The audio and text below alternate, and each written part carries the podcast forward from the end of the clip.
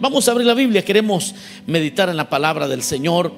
Eh, lo vamos a estar haciendo en el Evangelio según San Mateo, capítulo número 6. Eh, Cuando todos lo tengamos, damos un amén fuerte. Capítulo 6 de San Mateo.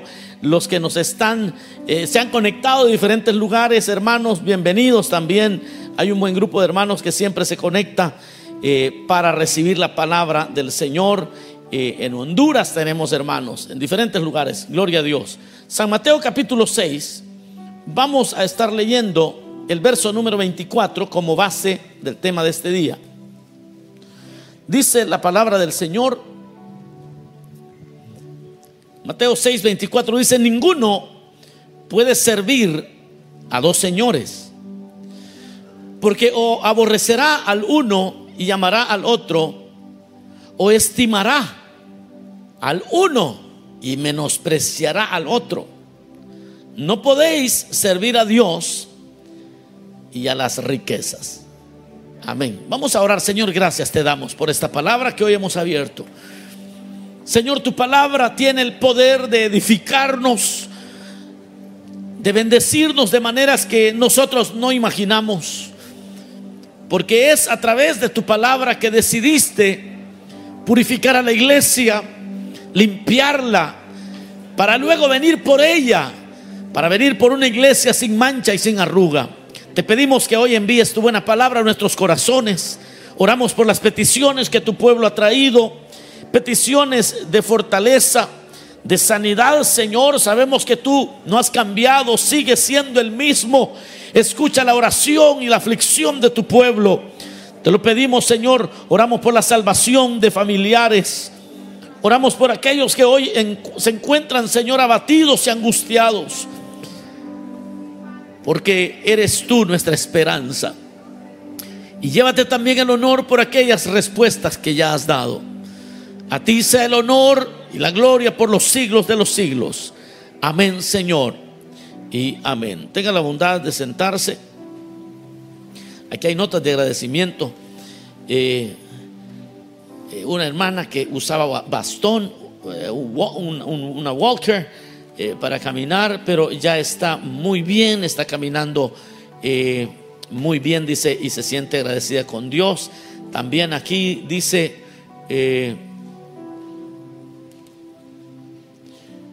su caso de, migración fue aprobado, gloria a Dios, qué bueno, me da alegría por aquellos que lo han logrado, qué bueno.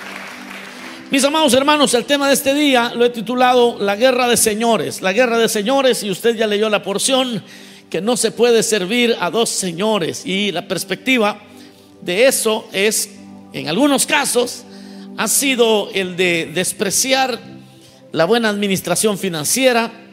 Eh, muchas veces ha sido la, idea equivocada acerca de algunos hasta odiar eh, lo que es meramente el dinero eh, y bueno, estas ideas van a, todos los extremos, es decir, a ambos extremos. Se extiende hacia extremos donde las personas literalmente detestan todo lo que tenga que ver con, ganar dinero, con eh, entender cómo funciona el dinero eh, y aborrecen esa idea.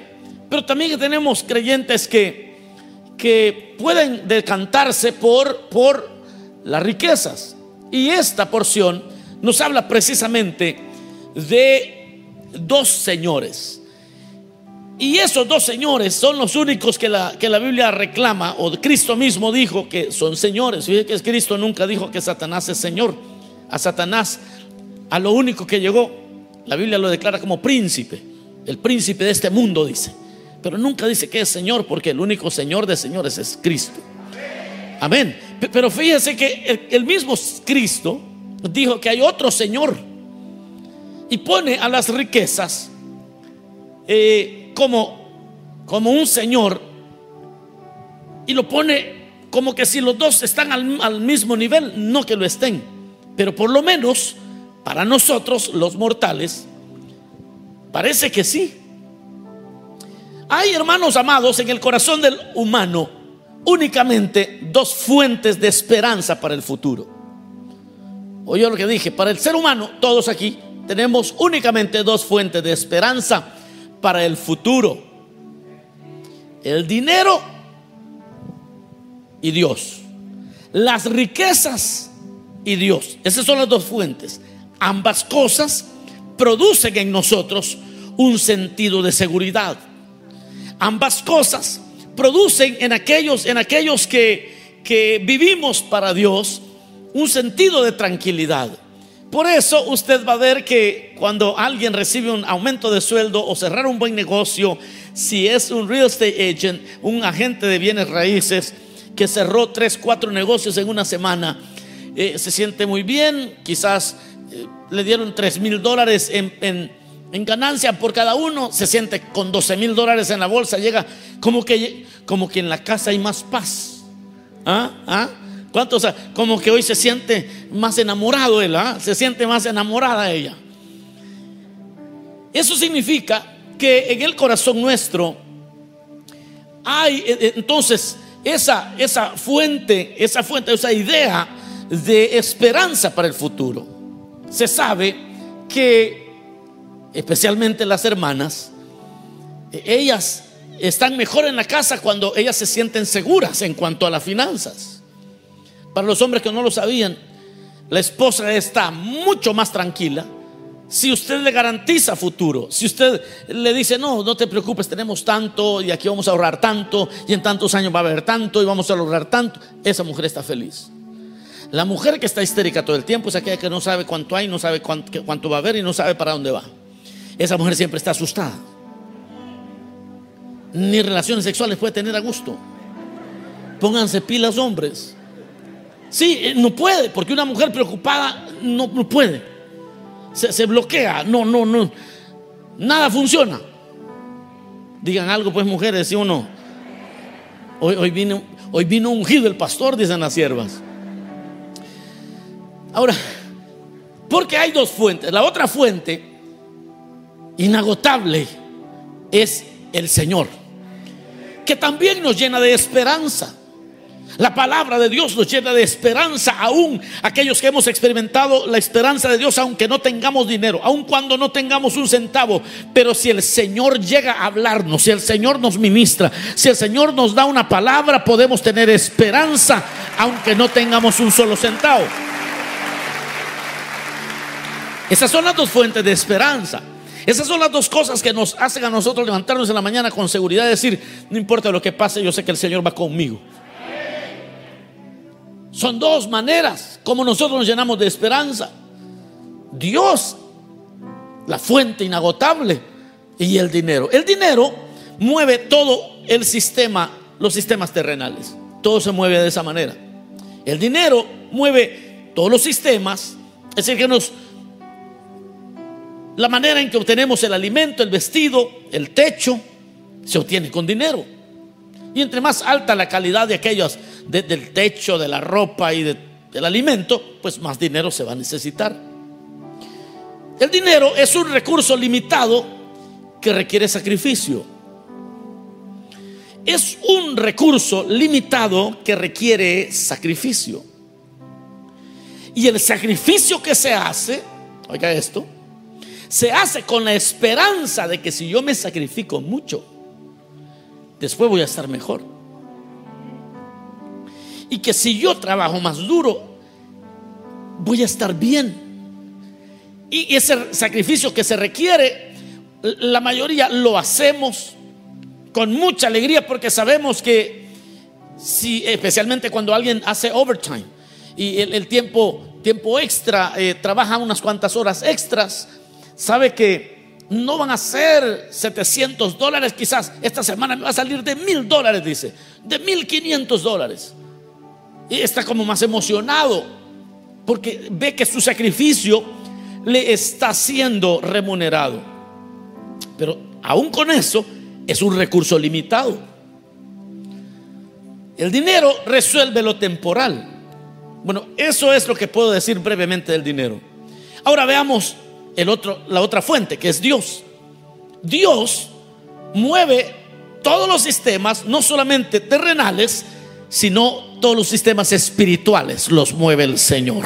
Es decir, que cuando usted busca a Dios puede mover en la tierra y puede mover en el cielo. Eso es lo que la Biblia dice. Dios es la fuente y proveedor de todas las cosas. Él sostiene con su palabra todas las cosas.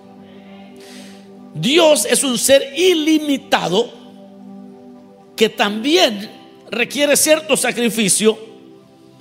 Él habla, Cristo habla de llevar la cruz. Cada día. Habla de, de que Dios también tiene sus exigencias. Uno vive para Él, uno busca agradarle a Él y eso puede ser una exigencia muy pesada para muchas personas. Y Dios resuelve la eternidad entera no solamente lo temporal. Entonces, el dinero mueve todo, lo, mueve los sistemas eh, terrenales, Dios mueve los sistemas terrenales y espirituales. El dinero nos da el alimento, el vestido y todo eso. El Señor es la fuente y proveedor de todas las cosas. El dinero es un recurso limitado que requiere sacrificio. Dios es un recurso ilimitado y no es recurso, Dios es ilimitado y lo único que exige es llevar su cruz y seguirle. El dinero resuelve lo temporal, Dios resuelve la eternidad. Ahora, esa, hermanos amados, es la gran guerra de todos los tiempos, pues. Desde que el hombre existe, esa es la guerra. Los hombres desde el principio empezaron a dar, a hacer como eh, lo que Abel hizo, trajo holocausto, trajo sacrificio, esperando un mejor mañana. Eso lo hizo Abel.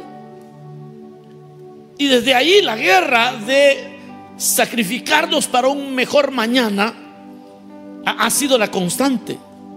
Abraham, Abraham hermanos, al principio quiso resolver lo temporal.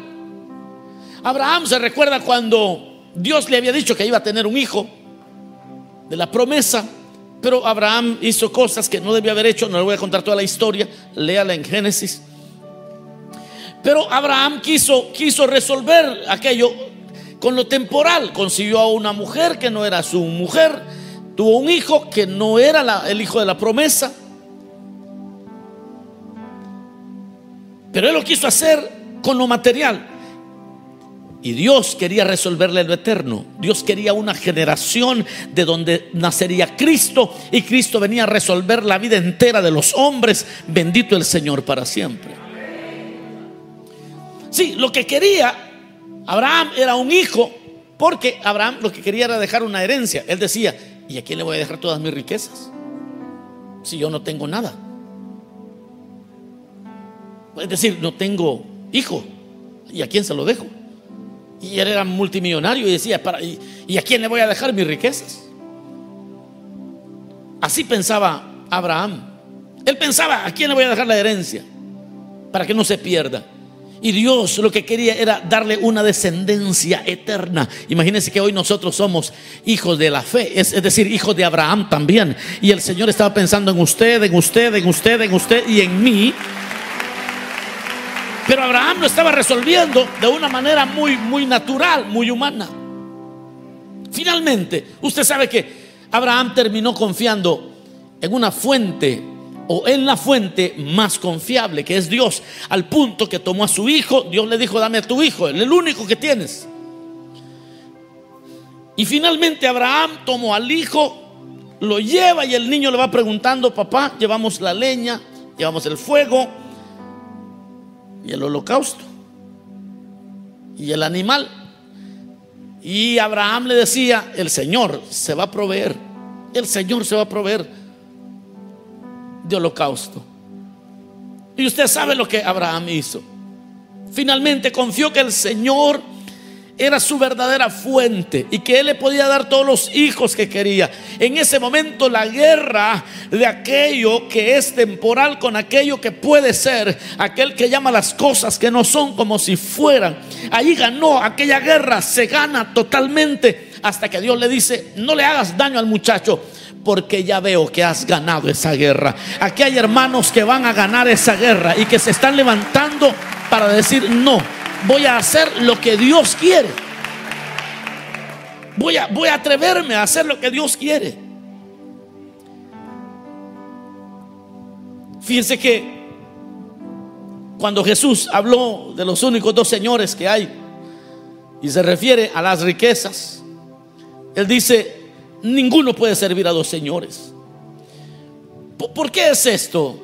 En esa guerra de, dos señores. Fíjense que uno entonces se esfuerza por el dinero, porque el dinero le da esperanza de un mejor mañana. Pero cuando uno busca a Dios, uno busca a Dios porque también Dios le da esperanza de un mejor futuro. Las dos cosas están, no las dos cosas, pero las dos formas de buscar seguridad están o en el dinero o en el Señor. Y por eso se han hecho sacrificios, oiga bien esto. Los mayas, los incas, todos esos todos nuestros antepasados hacían sacrificios, ¿saben? Hasta sacrificios humanos, hermano. Y todo no para apaciguar la ira de los dioses solamente, sino porque ellos tenían esperanza de un mejor mañana. Esa era la idea de los sacrificios. Hoy nosotros los sacrificamos también, a veces hasta la salud, por ganar dinero y por tener un mejor mañana. Y es una guerra que no termina. Y es una guerra donde nosotros siempre estamos, todos los días, hermanos amados, todos los días tenemos que levantarnos y, decidir, Señor, yo sé que tú eres mi fuente, que no son mis clientes, que no son, que no es mi patrón, que no es el trabajo que tengo, tú eres mi fuente, ayúdame a vencer esta guerra este día, yo quiero caminar en tu voluntad, Señor, tú eres quien sustenta mi suerte. Aleluya. Esta guerra de dos señores, mire hermano, ¿sabe qué pasa cuando diezmamos? El tema no es el diezmo, no se me asuste. Y no voy a pedir ofrenda al final tampoco. ¿Sabe cuál es ¿Sabe qué sucede cuando diezmamos? Cuando diezmamos, prácticamente lo que estamos eh, diciendo es declarando el señorío de Cristo sobre mi futuro. Es que tengo a un Señor que se llama dinero y tengo a un Señor que se llama Rey de Reyes y Señor de Señores. No, no, watch this. Entonces, entonces, he puesto mi esperanza en, mi trabajo, en mi esfuerzo. Y entonces llego a la iglesia y traigo aquello que es fuente de esperanza. Y agarro mi diezmo y conscientemente digo, voy a hacer algo consciente, voy a poner mi esperanza en esto, lo voy a poner debajo de mi esperanza del Señor, lo pongo a los pies de Cristo. Y cuando yo diezmo, estoy declarando que mi esperanza no es el dinero, sino el señorío de Cristo. Cuando diezmo, lo que estoy haciendo es sometiendo voluntariamente lo temporal a lo, eterno. Estoy diciendo que esto me da bendiciones terrenales y, y qué bueno, pero, pero, pero yo también quiero una eternidad. Yo estoy poniendo esto a los pies del Señor. Y eso es lo que sucede cuando nosotros diezmamos. Cuando yo diezmo, estoy poniendo el orden en el orden correcto, la vida eterna, la vida eh, eterna, donde va la vida material, donde le toca. En esa guerra, eso es lo que sucede. ¿Por qué nos cuesta tanto diezmar? Bueno, ustedes diezman, pues, pero por los que no diezmaban, decía yo, pues. Pero ¿por qué nos cuesta diezmar? Le voy a explicar por qué a mí me costaba diezmar recién convertido, aprendí realmente, relativamente rápido. Pero quizás las, primeras semanas, es que yo como hacía cuenta, ¿verdad? Lo de la gasolina casi que era, de esa semana. Y pues no ganaba mucho, ¿verdad? Y cuando uno gana poco, uno se, preocupa. Y yo decía, lo de la gasolina. Ay, Dios mío, ¿será que lo doy o no lo doy? Porque me voy a quedar sin nada y esto es lo, más seguro que yo tengo. Y como esto es lo más seguro, no sé si darlo. Y entonces ahí hay una guerra de los dos señores. Hay una guerra y uno está eh, por dentro, uno sabe de que el Señor es al final que le da el trabajo a uno, pero, pero ¿cómo cuesta? Hasta que yo decía, lo voy a dar. Y me daba cuenta que siempre el Señor me proveía. Y siempre lo daba y el Señor me proveía. Y hasta este día sigo diezmando y el Señor me sigue proveyendo. Pero aunque no me proveyera, hermanos, es una declaración, es una declaración espiritual de que estoy sometiendo mi esperanza en algo pasajero y muy limitado. Lo estoy sometiendo. Fíjense que regularmente yo hablo con mi familia y le, cuento estas cosas. Repetidamente les digo, miren, todo lo que tenemos. La, la, bendición, y comenzando por la familia, por la esposa que el Señor me dio, por la familia, todo, hasta el aire que aquí se respira. Les digo yo, se, lo debo al Señor, pero, pero déjenme le explico a qué me refiero. Es que un día me determiné, ganara o perdiera, me determiné a honrar al Señor. Decidí honrar al Señor. Y a veces, a veces hay conflictos porque hay que, hay que ir a, un servicio, a un culto, y también en la familia de repente hay algo más que hacer y, empiezan conflictos. Eh, vamos allá o vamos al culto. Yo lo tengo ya determinado hace mucho tiempo, cuando yo tenía 23 añitos. Lo, lo determiné. Yo ya no, ya no estoy en un debate. Voy o no voy, voy o no voy, voy o no voy. No, hace, cuando a los 23 años, hace poquito fue, a los, 23 años, tomé una determinación de no estar en ese o voy o no voy de una vez. Y yo les digo, miren, eso es lo que Dios, Dios mira y Dios ha visto mi corazón. Y aunque yo no merezco nada de Dios, el Señor ha tenido a bien bendecirnos. Mira, esto es lo que sucedió.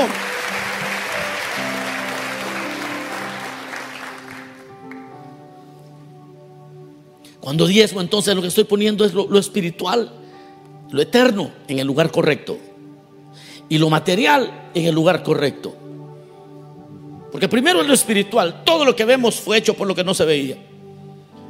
Y luego también tenemos que el primer mandamiento dice, amarás al Señor. ¿Verdad? Hay que amarlo con toda nuestra fuerza. Y entonces, aunque no le damos el 100% del diezmo al Señor, pero el 10, el 100%, pero el 10% representa toda nuestra fuerza. Decimos, aquí está, Señor. Y por eso es que, por eso diezmamos. Porque cuando diezmo estoy confiando que Dios es mi fuente por encima de mis negocios, por encima de lo que sea. Esto es una guerra de titanes, mis amados. Esto es una guerra de titanes. Que me dice todos los días, por la mañana, ¿por qué te vas a sacrificar? ¿Será que vale la pena que te sacrifiques? Y ahí es donde uno tiene que decidir, voy a trabajar para cumplir mis responsabilidades, pero me voy a sacrificar para honrar al Señor. Voy a trabajar porque tengo que hacerlo, pero me voy a sacrificar para honrar al Señor. Mi La Biblia dice, preséntense ustedes como sacrificio vivo, santo, agradable al Señor. Miren hermanos, el dinero, al dinero ¿sabe, por qué esto es tan difícil? Porque el dinero lo vemos, a Dios no. En Dios debemos de confiar por fe. Y entonces tenemos una guerra, es una guerra de titanes. el dinero nos resuelve lo temporal, Dios viene a resolvernos la eternidad, todo lo espiritual. Ahora, la dificultad aquí está en lo siguiente, en que la mayoría quiere resolver lo espiritual a la velocidad de cómo resuelve lo material. Eso es lo que la mayoría nos pasa. Y esa es la verdadera guerra, porque si con el dinero rápido resuelvo lo que tengo que resolver, pero con el Señor a veces uno ora y Dios no responde. O por lo menos no responde a la velocidad que uno quiere. Y esa es la guerra. Y uno tiene que estar siempre diciendo, Señor, ¿será que vale la pena? No sé si estamos siguiendo este pensamiento, hermanos. Imagínense aquellos que van a venir a la jornada de oración. La guerra que libraron, especialmente el día sábado, porque en la noche del viernes, pues no, no, de repente no, no trabaja. Pero para venir a la jornada de oración es una verdadera guerra. Es una verdadera guerra, porque de repente el sábado es un día de trabajo. Y un día de trabajo por hacer una oración que puede tomar años que sea respondida Como que no es un buen negocio. ¿ah? Y el Señor dijo, miren, dos señores, o las riquezas, o Dios, pero el que ama uno va a tener que aborrecer al otro. Y el que le hace carita amable al otro va a tener que despreciar al otro señor. Y es una guerra real. Digan algo, pues es real. Eso lo enfrentamos todos todo el tiempo. Es una guerra real, legítima. Porque de repente el sábado usted va a perder un buen cliente. El día de la jornada de oración, los que les toca el otro fin de semana que están viendo ahorita, quizás va a perder un buen cliente por una oración que va a venir a hacer aquí, que tal vez no logre ver esa oración respondida en toda su vida. ¿Sabe lo que David dijo? Aunque no vea toda, todo, no lo vea en mi vida, todo lo que espero no lo vea en mi vida, de todas maneras voy a honrar al Señor. David, David llegó a entender esa guerra de señores y él puso a Dios por encima de todo. E, esto de la jornada de oración e, es una guerra de justificaciones. Oiga esto pues. Para buscar a Dios y en este sentido, porque tenemos aquí ya el viernes la, jornada de oración. Es una guerra de justificaciones. ¿Justificaciones a qué me refiero? Bueno, eh, solo voy a perderme la mañana, no es para tanto. O que si voy solo el sábado, pero el viernes no.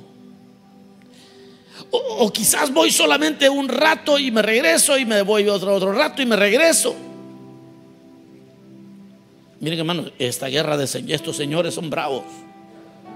Sí, porque el Señor, a, Cristo no le gustan los pedazos. Aleluya. Pero uno anda buscando negociar, ¿verdad? Pero, pero, y si solo, y si solo dos horas necesito. ¿Será que me da permiso el pastor? Si usted puede agarrar el día entero si quiere. Aquí Nadie le va a decir, bueno, ¿y por qué no llegó el viernes o por qué no llegó el sábado? Es una guerra de justificaciones. Justificaciones son aquellas que decimos, que, no hermano, y uno se da una terapia para ser bandido, hermano. ya empezó a hablar el Señor, dijo el bandido por ahí. Sí, imagínense uno se pone bien teólogo. Esos son los peores. Eh, pero es que el Señor siempre lo puedo buscar. No solamente en la jornada de oración. Es que yo he visto de bandidos a bandidos, hermano. He visto de pícaros a pícaros. La Biblia no la usan para decir voy a buscar más al Señor, sino para decir no tengo que ir a la jornada de oración. Es más, ni tengo que orar porque ya Dios conoce mi mente. Porque como dicen que Dios todo lo sabe. Usted está en esta guerra, así como estaba Abraham. Que Abraham dijo, bueno, si no puedo con mi esposa porque ella no puede darme hijos, pues sí, pero no es la única mujer que hay en la tierra, dijo. Y agarró a otra. Y según leo en la Biblia, al primer intento quedó embarazada. Ya imagino a Abraham, se sintió campeón el viejito. ¿ah? No, es que ya estaba mayorcito, ¿no? Y al primer, al primer intento, porque allí no, allí no dice que, que vivió con ella 50 años antes de embarazarla. Tenía puntería el viejito. Me imagino que se sintió bien bien macho, bien macho menos, dijo un hermano. Hermanos amados, miren, en la guerra de estos señores, en esta guerra, usted puede irse dando cuenta cómo es porque usted tiene que mover horarios. Escriba ahí, mover horarios. Eh, usted tiene que agendar, tiene que mover intereses personales para poder meter un tiempo para tener devocional. Tiene que mover horarios. Para buscar a Dios hay que mover horarios. Uno tiene que meterse con Dios en serio. Pero aquellos que comienzan a mover horarios para buscar al Señor, también el Señor moverá el cielo y la tierra para bendecirlos. También el Señor estará a favor de ellos cuando ellos lo necesitan. En esta guerra de estos señores no permite mediocridad. Esta guerra no permite mediocridades, requiere definición. El Señor dijo, por cuanto no fuiste tibio, frío ni caliente, sino tibio, yo te vomitaré de mi boca. Es decir, en esta guerra de señores no se vale estar así como un poquito nada más. Voy a meterme, pero un ratito nada más, unos años nada más. No, en esta guerra se necesita definición. Y no se puede servir a dos señores. No significa que usted no va a cumplir las responsabilidades. Significa que todo lo que usted hace con el dinero lo somete a Cristo. Significa que aunque el Señor te prospere mucho, lo sometes a Cristo. Y tú puedes darte cuenta cómo estás haciéndolo cuando sometes todo a Cristo.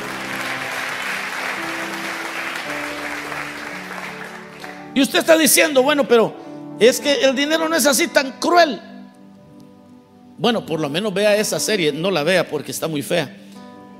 Ah, bien saben cuál iba a decir, ¿verdad? Se me adelantan. ¿Cuál iba a decir? Ajá, no saben. Ajá, bien saben. Ni gloria a Dios dice tan fuerte como dijo Squid Games.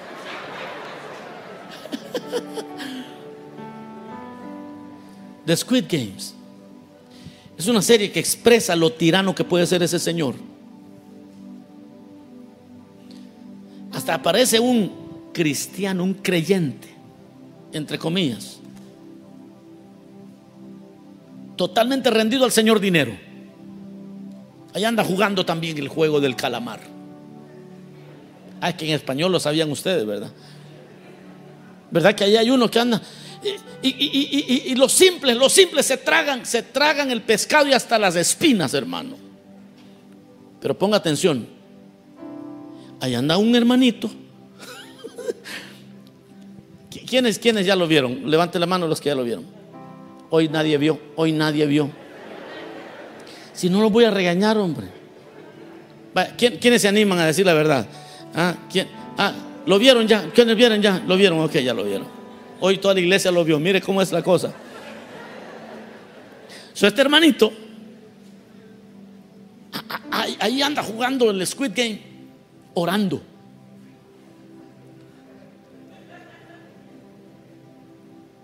Está orando para que los maten a todos.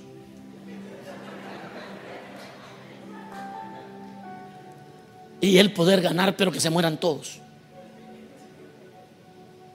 Yo sé, yo sé que no es muy inteligente el que la escribió, porque los argumentos de toda esa son muy, muy lame.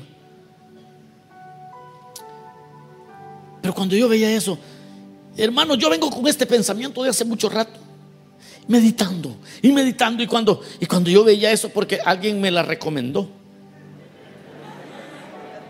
quizás porque quería saber y a ver qué piensa el pastor y qué voy a pensar de una serie tan bajera. Pero vea esto. Lo que pienso es que hasta, hasta los creyentes pueden estar rendidos ahí jugando el juego del calamar. ¿Sabe lo que dijo Pablo? Resumiendo el juego del calamar. Ellos tienen razón, e, estos asiáticos tienen razón porque ellos culturalmente no creen en Dios. Creen en Buda, creen en en, otras, otras ideas. Y ahí mismo lo dicen. Pero Pablo dice, si no hay más esperanza en esta vida, dijo Pablo, entonces comamos y bebamos, que mañana moriremos. Juguemos el Squid Game. Así dijo Pablo. Pablo dijo, si, si no hay más, si esto es todo lo que tenemos, entrémosle al juego del calamar, todos aquí, hermano. Porque eso es todo lo que usted puede esperar. Pero nosotros esperamos una patria gloriosa, nosotros esperamos en el Señor, nosotros esperamos en Dios. Los hermanos que fallecieron este año, el año pasado, y parece que, como que el COVID se llevó lo mejor de ellos. Es mentira que el Señor reprenda al diablo. Nuestra esperanza está guardada en los cielos, inconmovible, inmarcesible, dice Pedro. Es una esperanza segura. Bendito el nombre del Señor para siempre. cuando se ve todo eso, hermano, uno tiene que meditar. Porque es que hay personas que se sienten identificadas con series como esas. Esa y otras series como La Casa de Papel. ¿Por qué la gente se siente identificada? Porque son las mismas ideas que ellos tienen en la mente.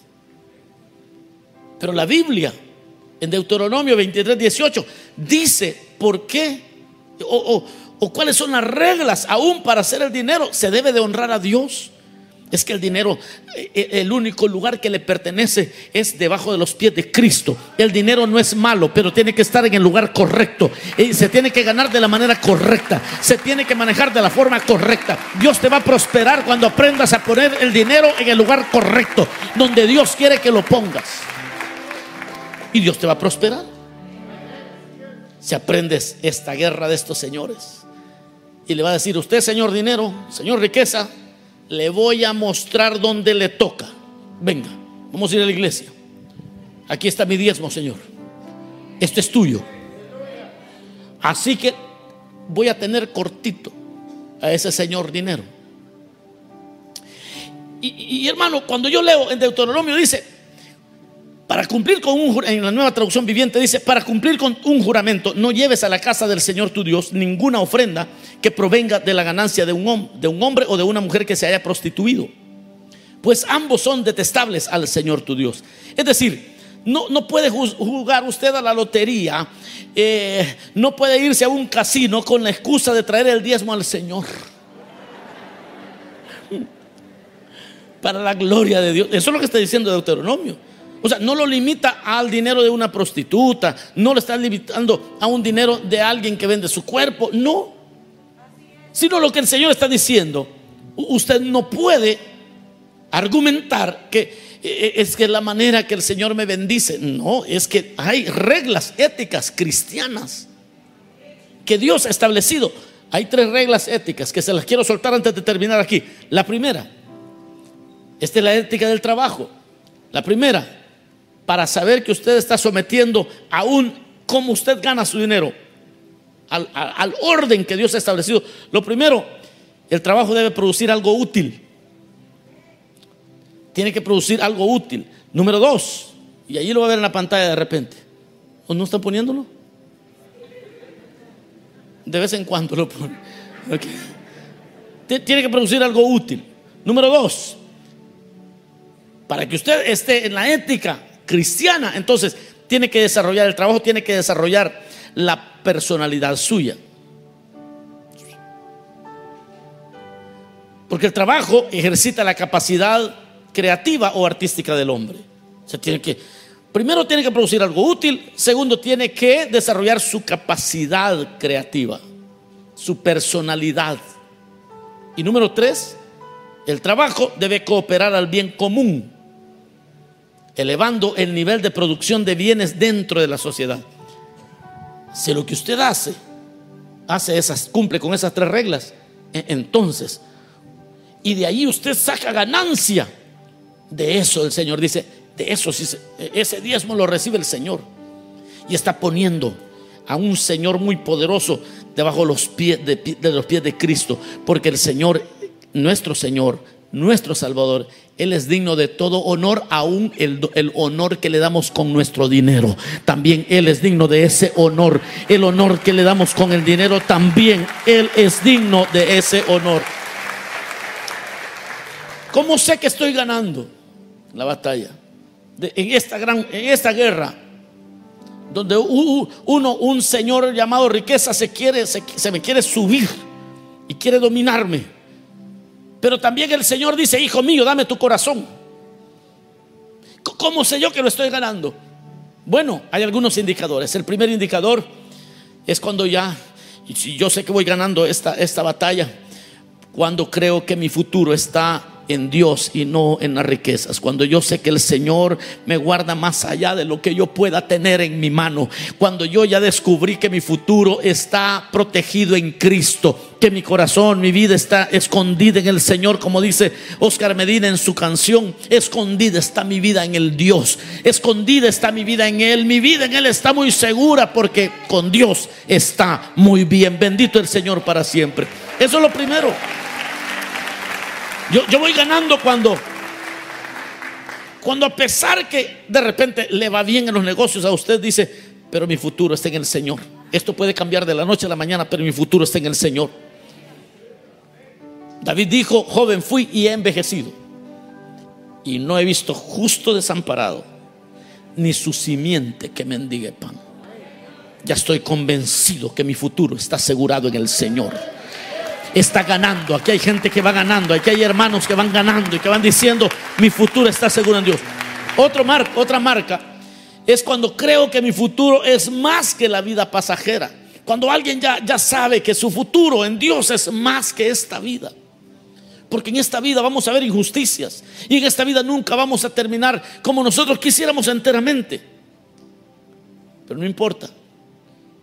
Cuando Jacobo murió en el capítulo 12 del libro de los Hechos, cualquiera pudo haber dicho, pobrecito, este tan bueno que fue con el Señor y mire cómo terminó.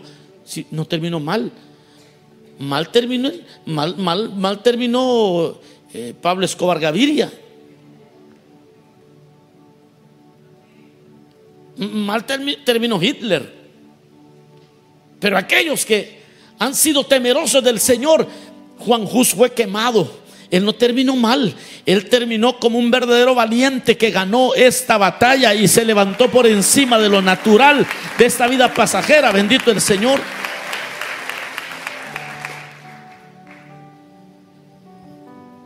El, hace unos días me contaba un supervisor de zona que le llamaron porque había una, una persona que estaba, estaba ya falleciendo, estaba muy grave y la familia llamó y, él logró llegar a, la hora que, que, ya estaba pues en una condición bastante crítica. Y ellos al darse cuenta de eso empezaron a cantar. Y toda la familia empezaron a dirigir un momento de alabanza, hermano. Y la persona empezó a levantar sus manos como pudo. Y en, esa, en ese canto, terminaron de cantar, Y dice el hermano, nunca había estado en un lugar donde se viera la eternidad tan preciosa.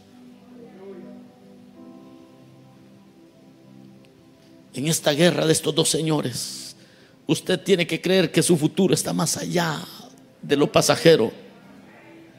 Usted va ganando esta guerra cuando cree que su propio valor está por encima de la ropa que usted se pone cada día. Usted sabe que está ganando cuando usted cree que mi Cristo vale más que todas las cosas, que mi Cristo vale más que todo este mundo, mi Cristo. Porque es la fe en Cristo Jesús. Es, es esa fe en Cristo Jesús que te hace sacrificar lo temporal por lo eterno. Ninguno puede servir a dos señores, mis amados. Porque aborrecerá a uno o amará al otro, o estimará al uno y menospreciará al otro. No puede servir a Dios y a las riquezas. Mateo 8:36 dice, porque ¿qué aprovechará el hombre si ganara todo el mundo y perdiere su alma? ¿Dónde está? ¿Dónde está tu amor por el Señor? ¿Dónde está cuando tienes que decidir? Ya terminé, hermanos, ya terminé. ¿Dónde está cuando tienes que decidir entre un servicio, entre una vigilia, entre, entre ir a, un devocional, entre buscar al Señor y tus múltiples ocupaciones? ¿Dónde te encuentras? ¿Dónde está cuando tienes responsabilidades que son legítimas, pero también es un tiempo que se viene anunciando la jornada de oración hace mucho tiempo y sigo con la jornada porque el pueblo de Dios necesita volver a esa comunión que nada le puede interrumpir, donde se busca más rico al Señor cuando has dejado cosas importantes y te presentas delante del Señor y le dices, Señor, aquí estoy, yo soy tuyo y tú eres mío y quiero que el mundo lo sepa. Y aquí estoy, Señor, a buscarte he venido. No he venido porque soy un vago que no tenía nada que hacer. Tengo mucho que hacer, pero te quiero a ti, Señor, que te busco a ti. He venido a decirte que tú eres lo más importante para mi vida. Eso es, estás despreciando a aquel Señor que te quiere dominar, pero no más. Hoy le decimos y lo declaramos que Él es Rey de Reyes y Señor de Señores. No se trata de aborrecer las responsabilidades. Hay que ser muy responsable. Pero cada cosa tiene su lugar y cuando estas dos entran en competencia, las riquezas tienen que saber cuál es su lugar. No se trata que usted va a ser un irresponsable, no. Y que no va a ahorrar porque no, hermano, el anticristo se va a quedar con el dinero. No sea bobo. Ahorre. Pero a la hora de buscar al Señor y esas dos cosas entran en conflicto de un tiro, dígale, quieto veneno, quieto. Aquí hay que buscar al Señor. Este tiempo le pertenece a Él. Es, hora del servicio, pero fíjese que dicen que va a venir don fulano y, y va a gastar mucho en la tienda. ¿Y por qué no le dejamos abierta por más tiempo? Ah, estos dos señores, estos dos señores.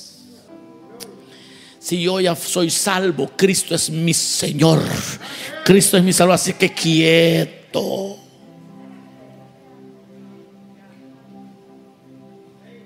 A alguien Dios está liberando aquí. Porque el amor al dinero ya lo está ahogando, ya, ya apenas, apenas se congrega ya. Apenas. Yo tengo hermanos que tengo rato de no verlos. Ah, es que vienen cada 15 días, va. Eso será. Pero ninguno puede servir a dos señores. Hoy lo declaramos. Cerremos nuestros ojos. Digámosle, Señor, gracias. Gracias por tu palabra, Señor. Tu palabra es verdad y en ella esperaremos por siempre. Gracias por cada uno de los que ha escuchado esta palabra, Señor. Gracias porque podemos alegrarnos en poner en su lugar aquello que es material, pero que tú, Señor, tienes el primer lugar.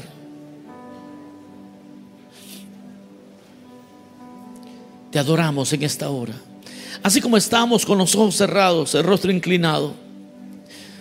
Yo no sé dónde está tu corazón. Posiblemente tu corazón ya le pertenece al Señor. Y quizás hoy tuviste la determinación de dejar otras responsabilidades por congregarte. Pero todavía no has confesado con tu boca que Cristo es tu Señor. Habrá alguien que necesite recibir a Cristo hoy. Vamos a orar por usted. Quizás hoy por primera vez le vas a decir al Señor, yo quiero confesarte en mi vida como mi Señor y como mi Salvador. Habrá alguien que necesite hoy recibir a Cristo como su Señor y como su Salvador.